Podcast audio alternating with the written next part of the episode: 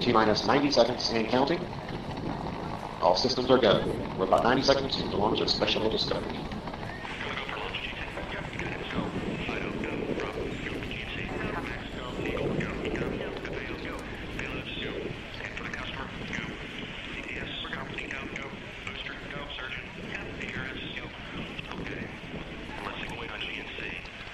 T minus 60 seconds and counting. We are transferring to orbiter internal power at this time. Discovery is now running off its three onboard fuel cells. Coming up on a go for auto sequence start.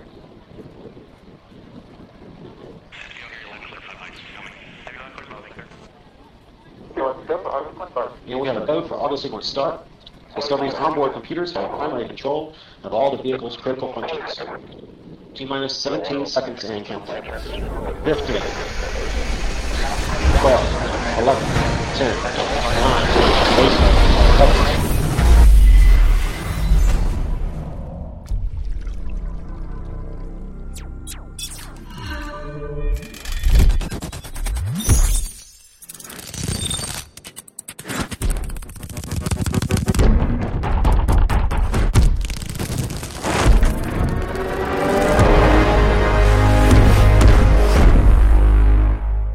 Or or not, you know. No, I mean, you know.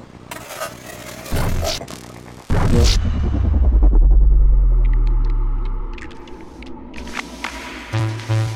tirará su chicha, tirará su poncho y junto a sus guaguas comerá su pulpo y a cambio de nada.